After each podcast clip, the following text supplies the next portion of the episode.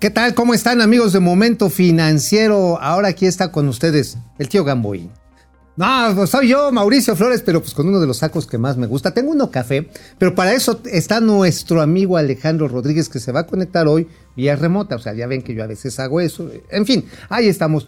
Pero hay una serie de temas que son de vital importancia como la presentación de doña Victoria Rodríguez Ceja, ya ven, lo comentábamos ayer, que si doña Victoria, que si cumplía, que si no, ya hubo presentación oficial, casi casi le tienen que dar un manazo para decirle, y juro, por favor, que no voy a agarrar las reservas, pues ya lo comentaremos aquí con mi querísimo amigo Alejandro Rodríguez. Por cierto, hoy es Día Internacional de Erradicación de la Violencia contra las Mujeres. Ojo, ayer fue el aniversario luctuoso de Freddie Mercury. Hoy las señoras, las damas, las niñas están en todo su derecho de exigir que no se pasen de pistolas con ellas. ¿eh? Y bueno, por supuesto tenemos, pues, bueno, hoy tenemos ya prácticamente la información de la actividad económica. Híjoles, pues doña Victoria, ay, ay, ay, sí, está llegando como la chela tibia cuando uno tiene harta sed. Por otro lado, y vamos a tener una entrevista bien interesante con el director de TM Sourcing. Él va a hablar de un proyecto ferroviario que traen, etcétera, etcétera. Pero ¿qué creen? Todo eso pasa por el decretazo. Vamos a echar aquí un rin, aquí, en Momento Financiero. Jueves fatídico. Vámonos. Esto es Momento Financiero. El espacio en el que todos podemos hablar. Balanza comercial. Inflación. Evaluación. Tasas de interés. Momento Financiero. El análisis económico más claro. Objetivo y divertido de Internet. Sin tanto choro. Sí. Y como les gusta. Peladito y a la boca. Órale. Vamos, réjete bien. Momento Financiero.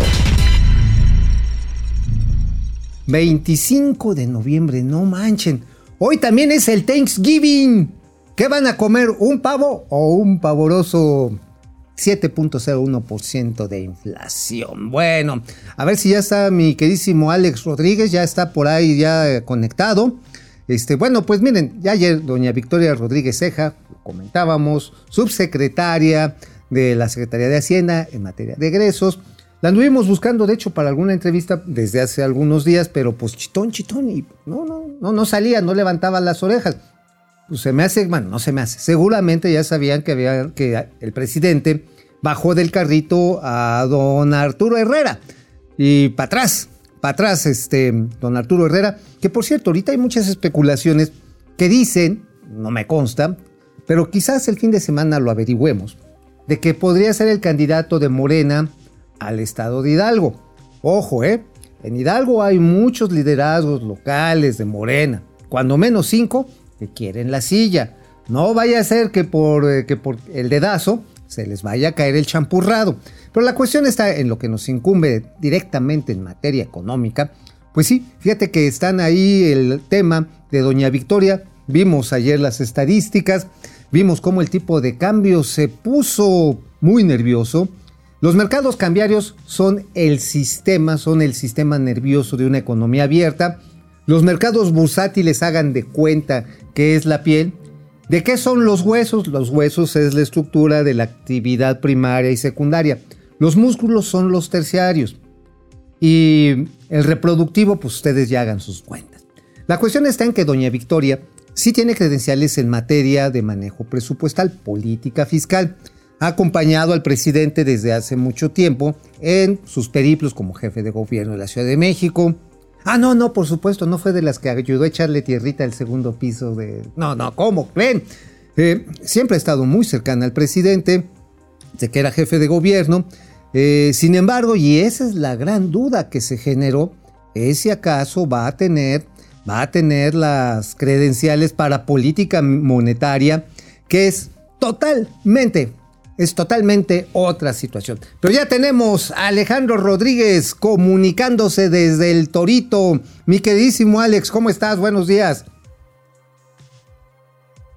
Alex, Alex. Hola Mauricio, amigos de Momento Financiero. Hola amigos, hola amigos de Momento Financiero. ¿Me escuchan? Ya, ya, ya te escuchamos, ya te escuchamos. Oye, este, ¿en dónde estás, eh? Porque si el fondo es como de techo blanco, ¿no? No, hombre, ¿cómo crees? Estoy aquí en Polanco, en una, terminando una reunión de trabajo. Y antes que nada, quiero felicitar a todos nuestros amigos gringos porque hoy es el Día de Acción de Gracias, el día más importante del calendario norteamericano. Y bueno, amigo, pues efectivamente, Victoria Rodríguez Ceja, por fin, muchos la conocieron, muchos no la conocían. Ayer, ayer pues dijo lo que tenía que decir, nada más faltaba que va a respetar la autonomía del Banco de México. Si quieres, vemos lo que dijo A ver, sí, ahí sí. en Palacio Nacional. Viene, arránquese. Buenas tardes. Es un honor para mí haber sido nominada por el señor presidente de la República para el puesto de gobernadora del Banco de México. Cumpliré, en caso de ser ratificada por el Senado, con la función establecida en el marco normativo de esta institución.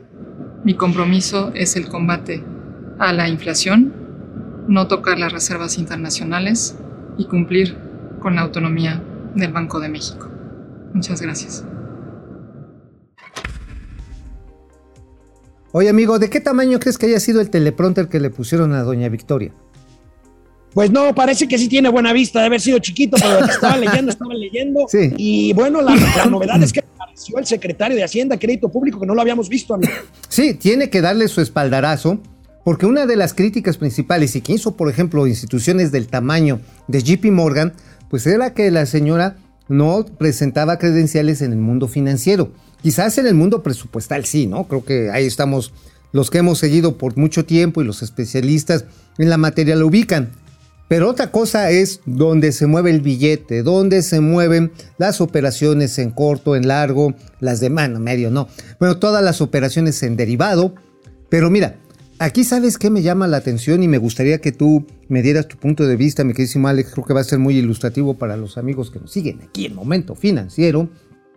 Pues nada más ni nada menos que la señora, pues va a llegar prácticamente a terminar la, lo que es el proceso de sustitución de lo que fueron los antiguos Chicago's Boy en el Banco de México. Esta camada que empezó con don, este, con el señor Mancera, ¿te acuerdas? Don Miguel Mancera.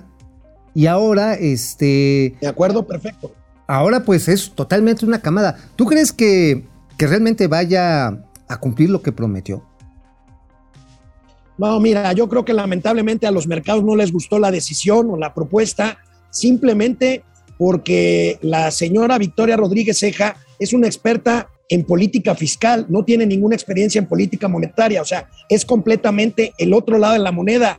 Y además, el mensaje creo yo que se manda desde Palacio Nacional es que cuál autonomía el presidente quiere mandar también en el Banco de México y esa señal nunca les va a gustar a los mercados y nunca nos va a gustar a los que creemos en la separación de independencia de la política monetaria con la política fiscal. Fíjate que eso es muy importante que dices precisamente porque no es porque los queramos echar a pelear, pero usualmente un gobierno siempre tiene objetivos de una política económica expansiva, usualmente, que también va del lado electoral, no es nuevo. Te acordarás que antes de la autonomía del Banco Central, pues qué decía Jolopo, José López Portillo, decía, la economía mexicana se hace en los pinos. En los pinos. En Los Pinos, cuando era Los Pinos la residencia oficial.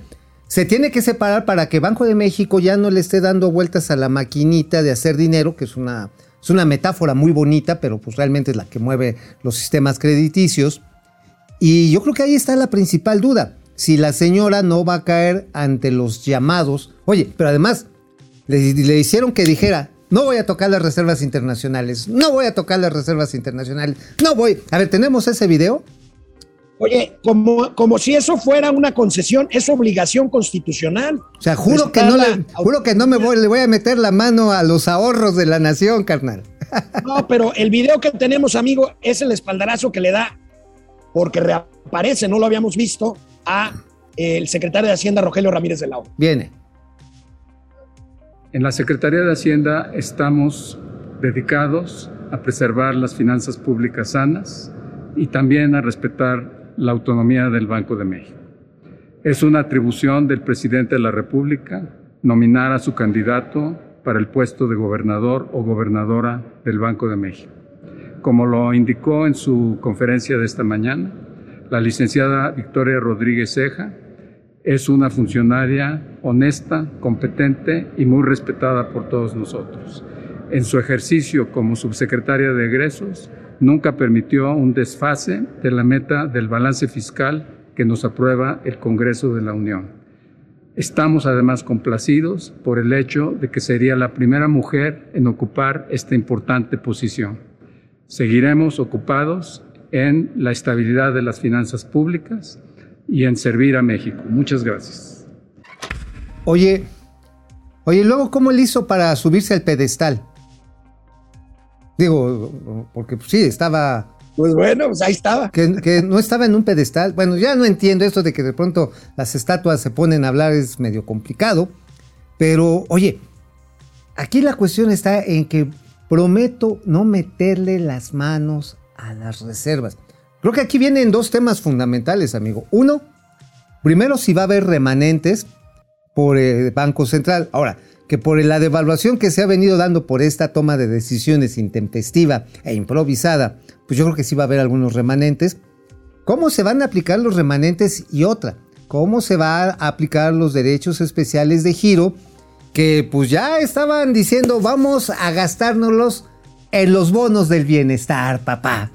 ¿Va a acceder a eso, doña? Bueno, hablando, amigo, hablando, amigo, de, de los mercados, del tema de inflación y del tema cambiario, me gustaría que les platicaras a nuestros amigos de Momento Financiero las siguientes gráficas que publican en los periódicos especializados de cómo se comportó el tipo de cambio a partir del anuncio ayer, un poco después de las ocho y de las siete y media de la mañana, del el nombramiento de Victoria Rodríguez Ceja. Ve, pues las horas, ve cómo el calambrote, el tipo de, el calambre que tú, que tú mencionabas ayer. Así es, y el calambrote y se quedó ahí en 21.42, que no es poca cosa, ¿eh? estamos hablando de que en un solo día se movió prácticamente arriba del 1,5%, en un solo día, en un mercado que el presidente presumía que era así como respirar al aire libre, y sin embargo, este, pues el inicio de la jornada de hoy, pues no habla de que haya regresado la calma. ¿Tenemos más gráficas, amigo?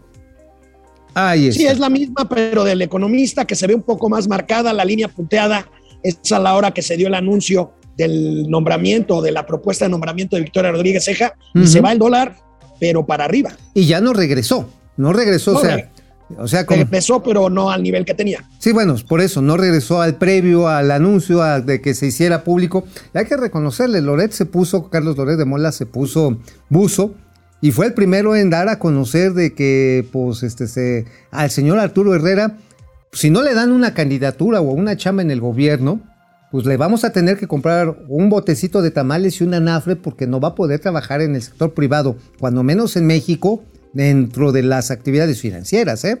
Así es, esto es una pena. Es una pena. Es una pena. Es una pena. Ahora, yo creo que el nombramiento de Victoria Rodríguez Ceja, ya lo dijo el coordinador de los morenistas en el Senado, Ricardo Monreal, va a pasar en fast track. Yo no lo sabía, debo de confesarlo, pensé que se necesitaba mayoría calificada, pero con mayoría simple pasa el nombramiento, entonces no va a tener problema Victoria Rodríguez Ceja para ser ratificada como nueva gobernadora del Banco de México en el Senado en los próximos días. Ahora vamos a ver de qué están hechos los otros integrantes de la Junta de Gobierno, un Jonathan Heath que entró con esta, esta administración, Gerardo Esquivel que se cayó de la escalera, ya ves que iba para subsecretario de egresos, precisamente en el cargo que quedó Victoria Rodríguez, eh, inicialmente en este sexenio, y bueno, también la sobrina de Pablo Gómez, que también es interesante, ¿no?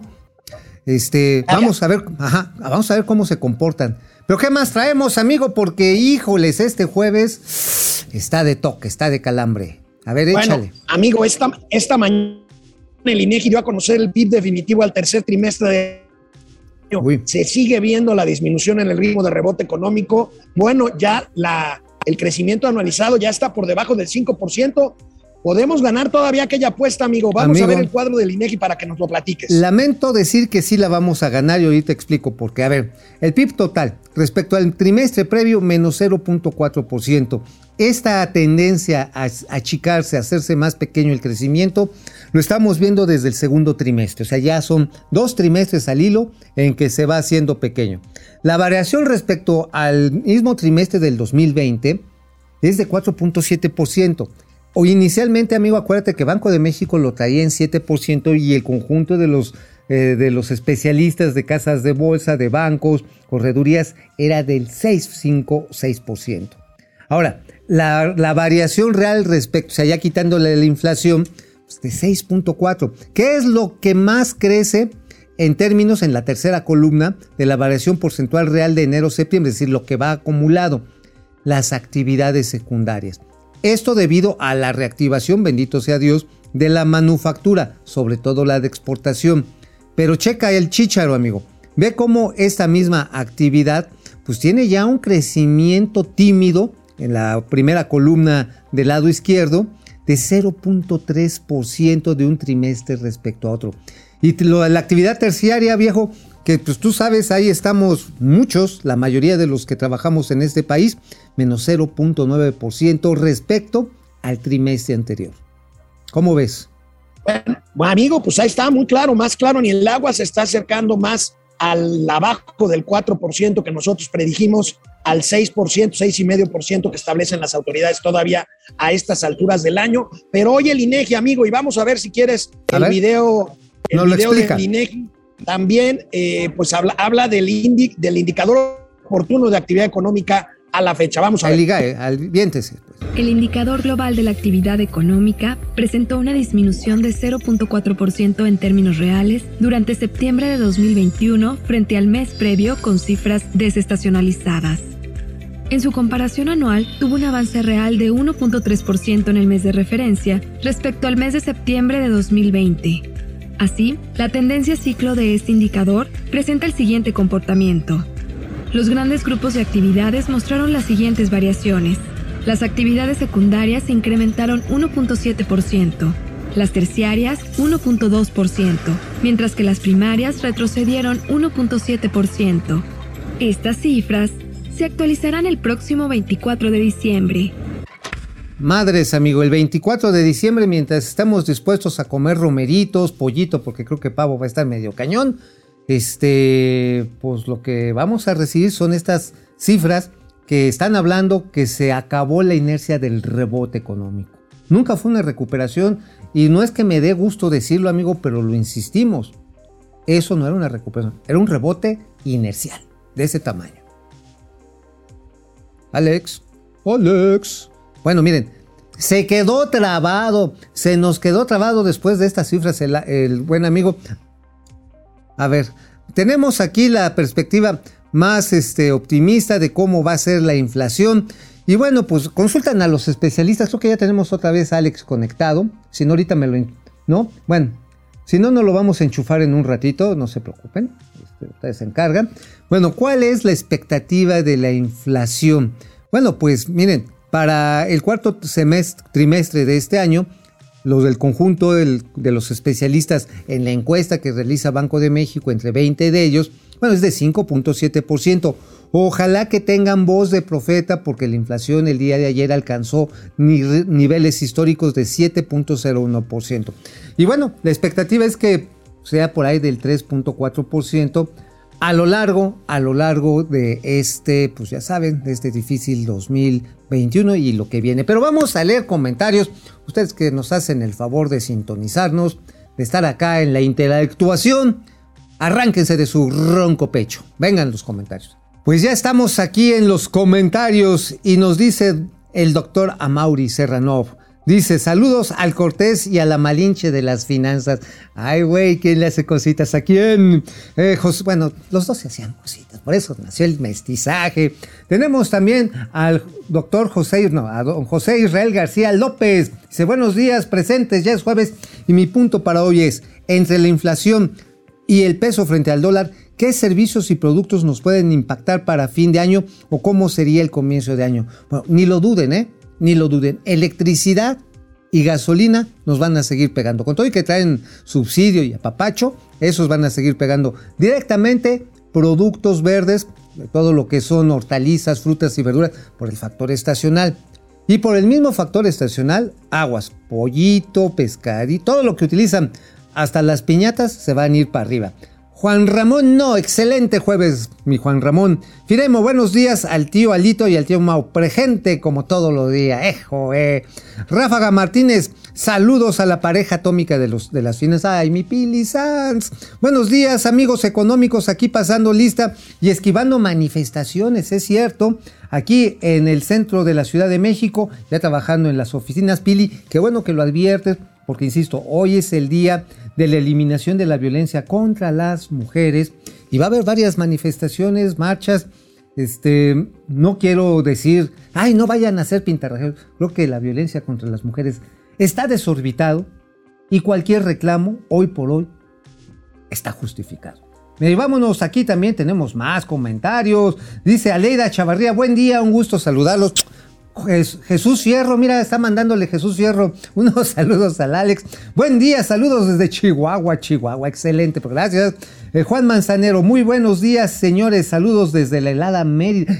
17 grados en Mérida, no manchen. Oye, Ahí sí se me van a andar despelucando porque la temperatura promedio de Mérida está por ahí del anual de entre los 25 y los 26 grados. Usualmente es muy calurosa. Pero bueno, vamos a regresar aquí a Momento Financiero y vamos con una entrevista que realmente va a ser polémica, pero de eso se trata. Vámonos. Bueno, la entrevista que se las prometimos y después de habérselas platicado tiene que ver con algo que parece sencillo, pero es muy, muy, muy importante y sobre todo requiere mucha ciencia.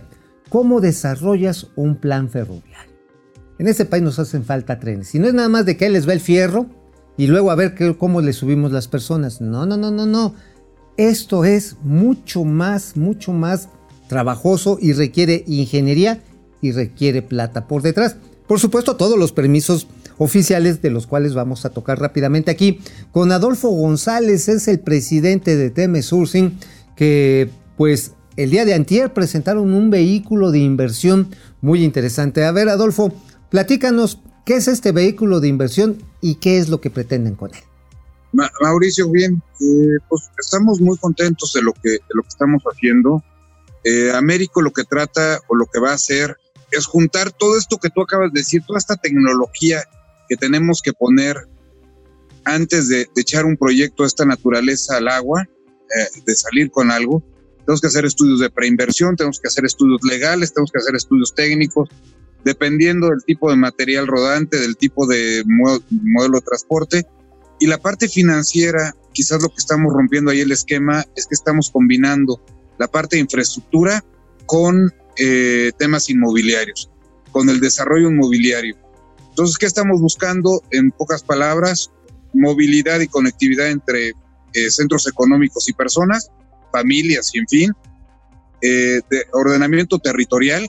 Tú sabes que en México el ordenamiento territorial ha tenido algunas áreas de oportunidad porque en muchos lugares han sido dictadas por topes o por elementos que no conocemos y que han causado eh, pues que se den eh, empleos alrededor de un tope o cosas así. Tú lo puedes ver en Veracruz, lo puedes ver en Guerrero, lo puedes ver en muchos lados. Y la tercera es eh, todas las necesidades inmobiliarias que tenemos. El rezago que hay de vivienda en México es brutal. El rezago que tenemos en, temas de industria, en fin. hay mucho por hacer en México y, y tenemos que conectarlo, ¿no? O sea, en otras palabras, lo que ustedes van a preparar es digamos, la materia esencial de todo proyecto grande, es decir, la planeación, y después presentar eh, ofertas no solicitadas para obra pública, para, no sé, trenes, para deslindar tierras, para desarrollar ciudades medias. ¿Es así? ¿Lo podemos entender así? Es correcto. Eh, vamos a trabajar en esto usando el tema de las propuestas no solicitadas. Creemos que es un gran, creemos que es un gran vehículo para lograr hacer estos proyectos. Eh, y lo que, vamos, lo que estaremos haciendo es alinear al Estado, la autoridad, a la sociedad, por un lado, y a los empresarios, ¿no? Ah, Con estos estudios ya puedes ayudar a alinear, ya todos podemos hablar el mismo lenguaje, y entonces sí pasar a la fase de implementación, que sería esta propuesta no solicitada, que ya si son medios de transporte se tendrán que licitar, si son temas inmobiliarios tendremos que concursar quién es el mejor constructor, quién es el mejor desarrollador, en fin, integrador de cada uno de los proyectos, porque tú sabes que no es lo mismo un proyecto de turismo que un proyecto industrial, que un proyecto, en fin. Totalmente. Eh, de acuerdo. Entonces, sobre eso, eh, cada proyecto tendrá sus características y su propia personalidad, y es lo que estaremos trabajando. Estamos también conectados aquí con Alejandro Rodríguez, mi compañero, pero hoy desde el Torito. No, no, ¿cómo crees? Es un bonito restaurante de Polanco. Alex, Alejandro Rodríguez, Este, no sé qué inquietud tengas sobre este asunto, digo, porque toca temas que pues van a pasar sobre lo del decreto por el cual se intentan pues agilizar, es lo que explicó el presidente, muchos de estos trámites, Alex. ¿Tú cómo ves? Justa, justamente de eso, Adolfo, ¿cómo estás? Buenos días. Alex, justamente, ¿cómo están viendo este decreto que le da pues completamente manga ancha al gobierno para determinar a qué proveedores asignar tal o cual obra pública y acelerar, ese es el razonamiento del decreto, eh, cualquier eh, eh, construcción de cualquier tipo. ¿Cuál, cuál, ¿Cuál es la visión de ustedes a partir de este decreto que se publica hace un par de días? Mira, yo, yo podría hablar, y esto podría ser sofista, y decir y amarrarme en una bandera y decir que hay cosas malas, que pero y del otro lado, como lo vemos nosotros en la parte positiva, es que México hoy día tiene una oportunidad, el decreto ya está ahí, está publicado, de generar infraestructura rápida. Y es, y es, y es todo esto que estamos hablando, pues puede tener muchas cosas perfectibles, pero pocos países en el mundo tienen hoy esta, esta oportunidad de lograr proyectos tan ambiciosos como el Tren Maya con el Transísmico. Y bueno, eh, yo, yo así es lo que lo, percibiría, es una gran oportunidad.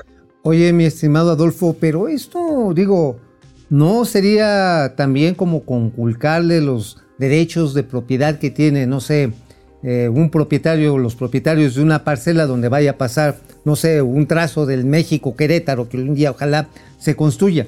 Los usuarios estaríamos felices, pero no estaríamos atropellando con esto el derecho que tienen estos propietarios a su tierra y a un pago justo en su momento dado? Y que nada más, órale, ahí les va el fierro. Eh, toca, dos temas voy a tocar con esto que acabas de decir. Uno, con el México Querétaro hicimos una encuesta que contestaron 700 personas más o menos. Ok. Donde contrastábamos el coche, el avión, el camión y el tren. ¿Y qué decían? Y nada más 75% contestó que tren. Entonces, eso te lo dejo ahí para la cartuchera después. Ah, está buena esa. Eh, y, referente, no, el decreto no está tocando los derechos eh, de propiedad, no está tocando estos derechos eh, humanos que tenemos por constitucionalmente y reconocidos internacionalmente. El derecho lo que le está pidiendo a las autoridades es que actúen de manera eficiente y rápida, ¿no? Quizás muy rápida, puede ser, eso sí, pero y quizás puede tener algunas downsides ahí, pero, pero la verdad es que no está tocando, no te van a quitar tus, tus tierras, ¿no? No te van a quitar tu propiedad. Tus derechos. Alex, antes de que nos vayamos a la pausa, quisieras preguntar aquí sobre este tema, creo que, que es el medular de estos tipos de proyectos. Eh, creo que el Alex se nos quedó frío. Creo que lo dejaste frío, Adolfo. Con esa contestación, mira, ni pestañea el buen Alejandro Rodríguez. Pero bueno, en lo que se descongela, eh, fíjate que también ahí es donde te quiero preguntar. Entonces, el decreto no está haciendo o omitiendo el cumplimiento de la ley, porque esto es súper importante. O sea, si tu derecho de tener propiedad puede ser cuestionado o simplemente tu derecho a una vida saludable. O sea, por ejemplo, no quiero que pongan una refinería al lado de mi casa. Este, o no quiero que estén quemando combustóleo. No le hace falta algo a este decreto porque es tan amplio que se puede convertir, pues como las leyes de reforma con Benito Juárez, que eran muy saludables al principio y que terminaron desmadrando a todas las comunidades indígenas a finales del siglo XIX. ¿eh? Es, siguiendo con el francés, que acabas de manifestar. claro. Eh, yo, te, yo te diría que, la, que, que todo, todo es perfectible, ¿no? Cuando tú hablas de un bisturí, un bisturí puede salvar una vida o puede acabar con la vida de alguien, ¿no? Entonces, todo es perfectible, hay que ver, el que ya está claro, hay que ver el cómo lo implementamos y ojalá los mexicanos seamos decentes y suficientemente éticos para no perder esta oportunidad, en pocas palabras, ¿no? Qué bueno que lo mencionas así. Este, yo realmente no me confío mucho de la natura humana, por eso creo en las leyes. Ojalá que lo normalicen, mi estimado Adolfo, porque pues es una herramienta que puede ser una gran herramienta de desarrollo y ojalá sea para eso, no para otra cosa. Ojalá y apoyemos para, para hacer equipo como mexicanos y eso se logre, ¿no? Claro. Eh, eh, yo sé que tú, ustedes como, como equipo ponen mucho su parte para que eso suceda y así ojalá y nos eh, podamos poner nuestro granito de arena los demás también. Bueno, pues Adolfo, Adolfo González, presidente de TM Surxings, pues ahora sí que fundador de Américo, este instrumento de inversión para proyectos inmobiliarios y desarrollo ferroviario. Muchas gracias por esta entrevista para Momento Financiero. No, al contrario, este, y muchas gracias por la invitación. Cuando quieras. Por supuesto, vamos a regresar con cosas específicas como el México Querétaro. ¿Vale? Encantado de la vida, muy divertido, cuídate. Ok, gracias. Y nosotros vamos a una pausita para los comentarios de aquí de los amigos de Momento Financiero. Arránquense. Pues cómo vieron la entrevista, amigos de Momento Financiero, pues sí, para ir a Querétaro, ahora sí, si van a Querétaro, mejor vayan por Riel. Este, la verdad que sería bien cómodo estar en una hora. Era un proyecto que traía primero Vicente Foz, no se le hizo. Luego Felipe Calderón, tampoco se le hizo. Enrique Peña Nieto Bebé lo intentó y se lo echaron para abajo los estadounidenses y los canadienses porque se iban a meter los chinos. Salió la Casa Blanca y que si la gaviota se encabrona, ya saben, ¿no? ¿Podrá este gobierno a la mitad del sexenio? Híjoles, ojalá que sí, ¿eh? La verdad está en que, ay sí, yo sí me lanzaba. Aquí tenemos a Lula Aleki. La devaluación del peso se debe a la huida de capitales, récord histórico de salidas de capital. Eso es uno de los factores que está pesando, la desconfianza. Ráfaga Martínez, Martínez, tío Mau pide el ambro que también se debe una corcholata de la honestidad para que luzcas más como el tío Gamboín. Órale, sí le voy a decir, a ver, sobrino Andrés, Sácate una corcholata de la honestidad. Ya me dijo Corcorito que le andan metiendo mano a todos los dineros. Chucho Avisaid, Jaja, el Mau y el tío Gamboín y su saco, pues a Wilbur. Tenemos aquí a Leonora Patti Jr. Un saludo afectuoso y con respeto a todos. Muchas gracias. Sin ustedes, neta, no seríamos nadita. ¿Ya tenemos a Alejandro conectado? ¿No? Uh. Bueno, vamos a regresar al programa. Vámonos. Bueno, en este programa hay una bonita tradición en el que está el tío Alex Salas de acá. Miren, está las de acá.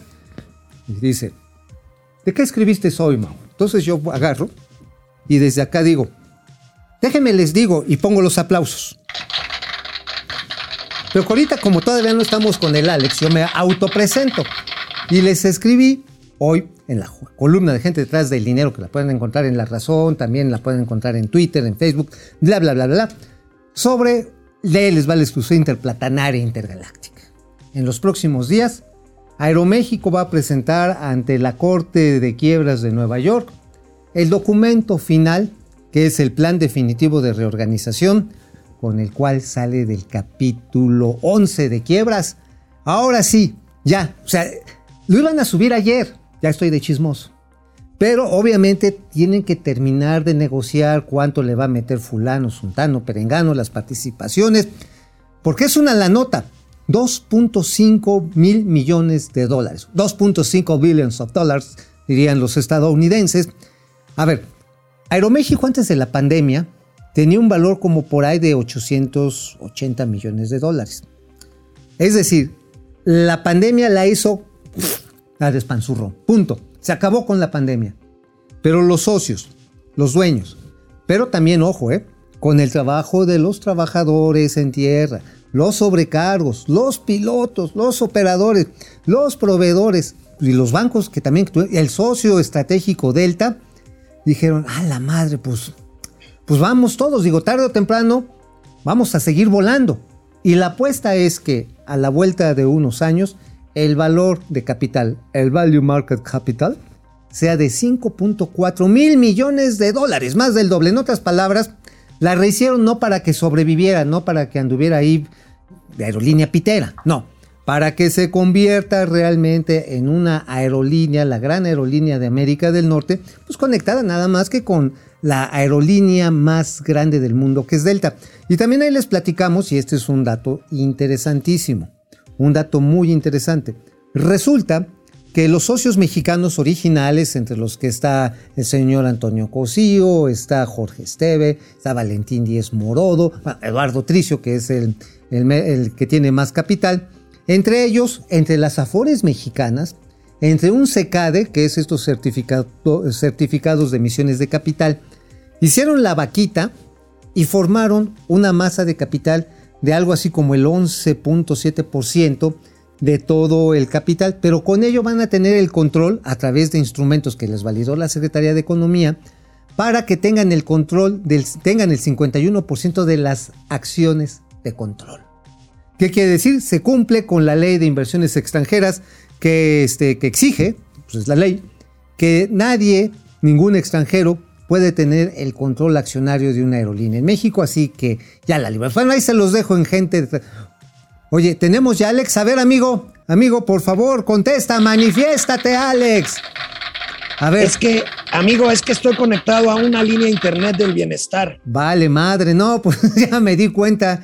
A ver, platícanos. no, pues hablando de aviación, ya viva, viva Aerobús, ya ves que había dicho que va a volar desde Santa Lucía. Sí, claro. Ya anunció, ya anunció sus primeros itinerarios y ah, ya abrió las reservaciones para vuelos a partir del 21 de marzo de 2022 del año que entra, amigo. Aquí tenemos la nota y los itinerarios. Ahí viene. Va a volar desde Guadalajara y desde Monterrey. Oye, y también viste que anunció que va a haber corridas de camión desde la terminal del norte para Santa Fantasía. Desde el aeropuerto internacional también de la Ciudad de México, ah, que seguramente van a hacer lo mismo que un vuelo de México a Madrid pues, en hora pico.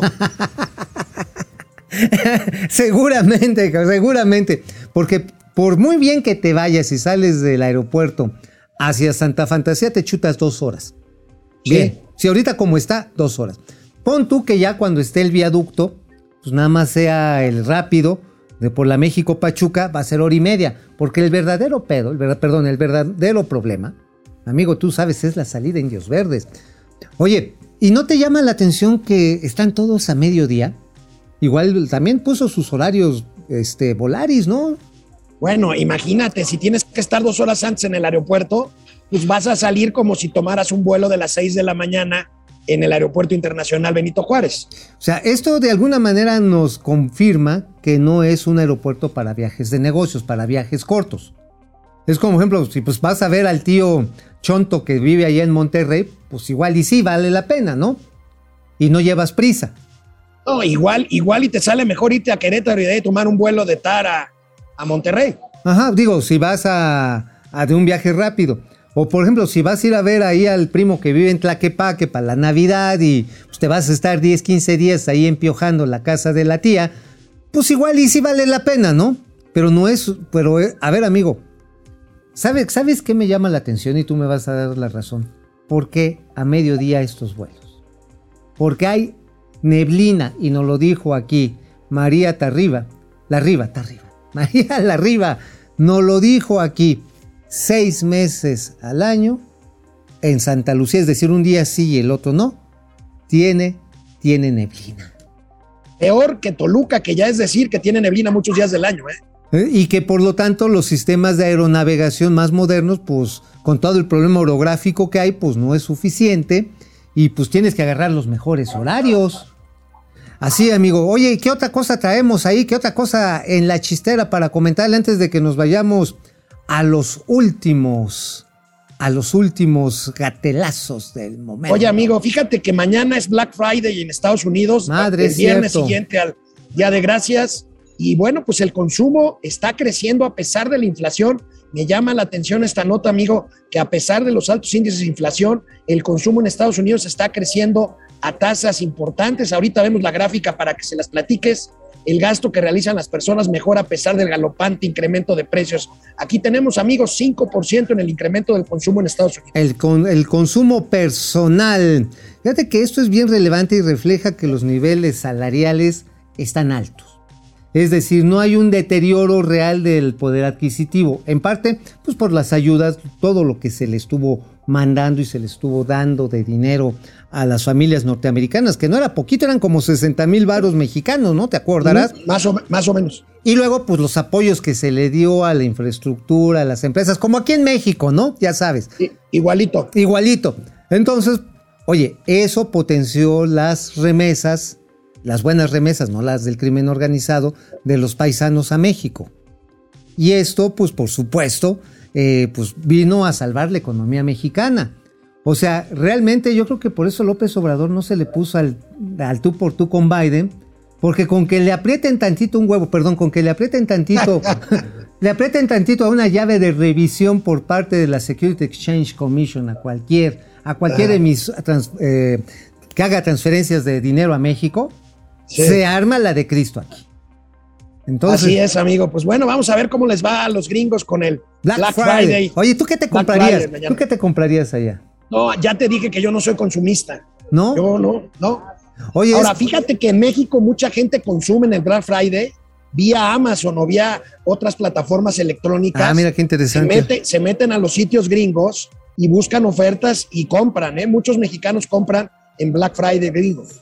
Órale, no, pues sí. Ahora, pues tienes que tener en cuenta también de que si tu producto te llega fallado o si el calzón este así bien sexy que te compraste te queda como papalote, pues el reclamo va a ser un poco más complicado, ¿no? Así es, Sí, así no, es. no, no va a ser así. es. Pero a ver qué otra cosa, amigo, antes de los gatelazos ya muero. Me Bueno, antes de los gatelazos, fíjate que me llamó la atención la nota principal de reforma, es interesante. Ah, claro. Porque revela, revela, amigo, la proporción entre inversión de obra y pago de deuda de las entidades de la República. Hay verdaderamente estados que están pagando más de intereses de deuda que aplicando recursos a inversión productiva o a inversión tenemos ahí la tabla, ¿no? Tenemos la tabla ahí. Tenemos Aquí la tabla. tenemos la nota y ahorita vemos la tabla. Son 15 entidades ahogadas en deuda y si quieres vemos la tabla. Ajá, Ahí, ahí está. tenemos el primer estado, Nuevo León, fíjate, Puta. inversión 1.600 millones, intereses y comisiones de deuda 10 mil millones. O sea, 10,700. se está gastando nada más, se está invirtiendo nada más el 10% de lo que se paga en intereses financieros. Veracruz, mira, nada más, 2000 y, y la, el pago de intereses es el triple. Chihuahua es seis veces más, no manches. Sonora, amigo. Sonora, ya lo viste, casi cinco veces más. Quintana Roo, y mira que lo estaba administrando una- un gobierno panista, tres veces más. Bueno, Michoacán, cabrón. Oye, pues de a tiro mejor, pues mejor que ya ni inviertan. Ya mejor Oye, que amigo, prestado. ¿cómo crees que desmienta esta nota la señora Vilchis el próximo miércoles? Que están endeudados, pero no es para tanto. Va a decir. Pero no exageren. No exageren. Está bien que no tengan lana, pero no chillen. No sean pújaros. Oye, ¿sabes qué? ¿A qué se debe todo esto? Porque no es un problema de esta administración. Con esta administración se ha recrudecido. Pero el problema era que siempre los estados han tenido una, pues una recaudación bien pichicata. Eh, Los prediales les fallan, los impuestos eh, locales son bastante mínimos, el IVA se lo lleva la federación, el ISR se lo lleva la federación, solamente una pizcacha del IEPS de gasolina se queda en los estados y pues la hacienda pública en los estados pues se parece a la señora Vilchis cuando se despierta en la mañana. ¿Te imaginas cómo será la señora Vilchis en la mañana? Así imagínate, imagínate que se despierte así a tu ladito. ¿Qué, ¿Cuál sería tu reacción? ¿Cómo la verías? ¿Cómo? Bueno, no, yo creo que se trabó nada más de imaginarse esa imagen. Yo así nada más pienso, ¡ah! Ay, ay, nada más me imagino eso. Este, pues sí, la hacienda pública de los estados está realmente, realmente martajada. Pero bueno, vamos a los gatelazos, ¿no? Ya, ya, ya basta, ya basta de más. A ver, ¿cuál es el primero? Porque se me hace que mi queridísimo Alex está en ese Internet del bienestar. Y bueno, tenemos a la única, a la extraordinaria Bill Chismosa. Mi Bill. Cabe mencionar que el sitio latino se fundó el 5 de diciembre de 2019, al quinto día de iniciar este gobierno, y desde ese momento se ha dedicado a desprestigiar al gobierno de, y atacar directamente al presidente López Obrador. El clima, del cambio de- del eh, climático. Eh, eh, eso, es, eso es una difamación, porque. Ay, señora Vilchis, por Dios. Qué manera de repetir y repetir. Es que nos están atacando, nos están golpeando. A ver, una crítica, cuando está fundada, señora Vilchis, no es un ataque, es un señalamiento. Y se le ha hecho a todos los gobiernos. Así que, como dirían, si no le gusta ver fantasmas, no salga de noche. Tenemos otro gatelazo. A ver, señor Argenis, díganos. Ah, es la secretaria. Es la secretaria, sí. Nada más ni nada menos de educación pública. La señora Flipper. Vámonos. Ah, no, pero primero es una de AMLO. A ver, me la están cambiando. A ver, háganme caso. A ver, a ver. Arranque, señor presidente. Nada más imaginen, si no se hubiese dado el cambio en el 18, ya Pemex estarían bancarrota. La Comisión Federal, lo mismo. Y un caos en el país. No soy adivino, pero tengo sensibilidad. Si no hubiese cambiado esa política de saqueo, el país estaría hundido. No hubiese podido enfrentar la pandemia como lo hicimos. Hubiese costado muchísimo más vidas. Estaría el país destrozado. Ahora no. Nosotros tenemos estabilidad económica, financiera, no se endeudó al país, no se ha empobrecido al pueblo, a pesar de la crisis económica.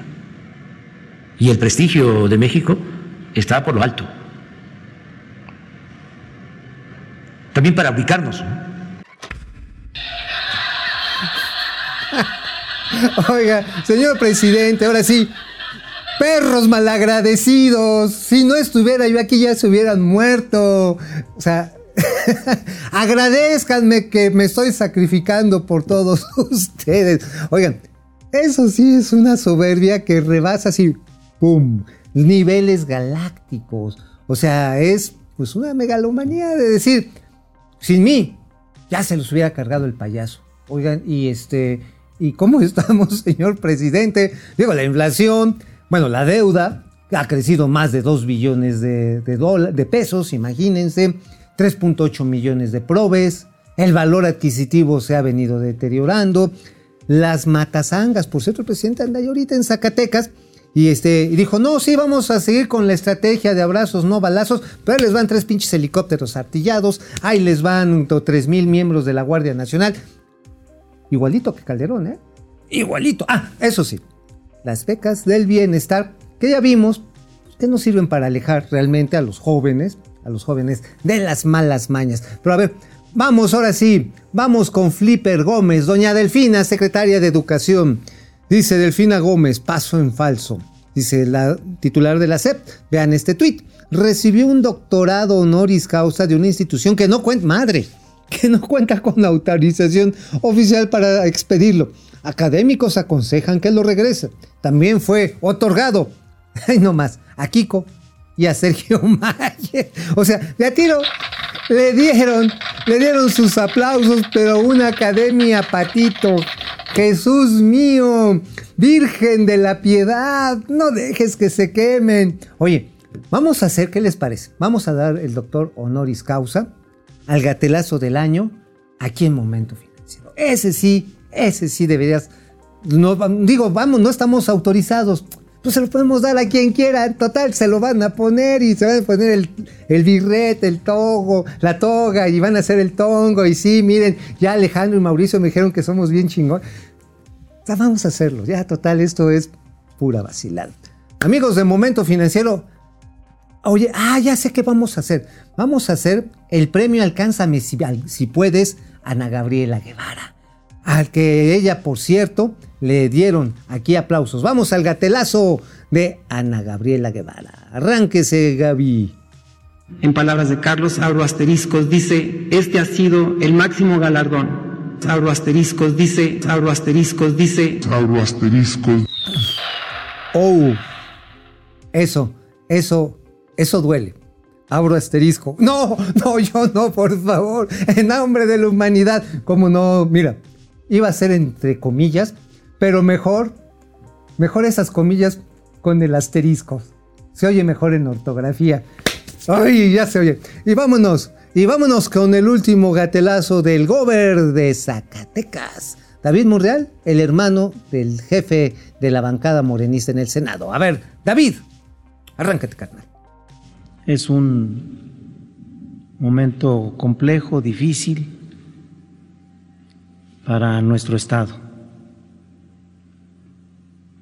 se les pasó la mano.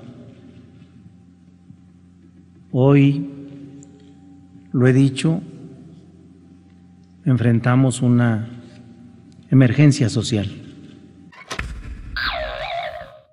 O sea, está bien que chinguen, pero no tanto. Así lo dijo. O sea, está bien que sean rateros, narcotraficantes, asesinos de estas personas. Pero no se les pasó la mano, carnal. O sea, ya no mate 50, nada más mata 40. Ay, don David, don David. Bueno, se acabó momento financiero. El Alex se nos quedó pasmado. Yo creo que con eso de la apertura de asteriscos se nos pasmó. Así que vámonos. Y mañana los esperamos aquí.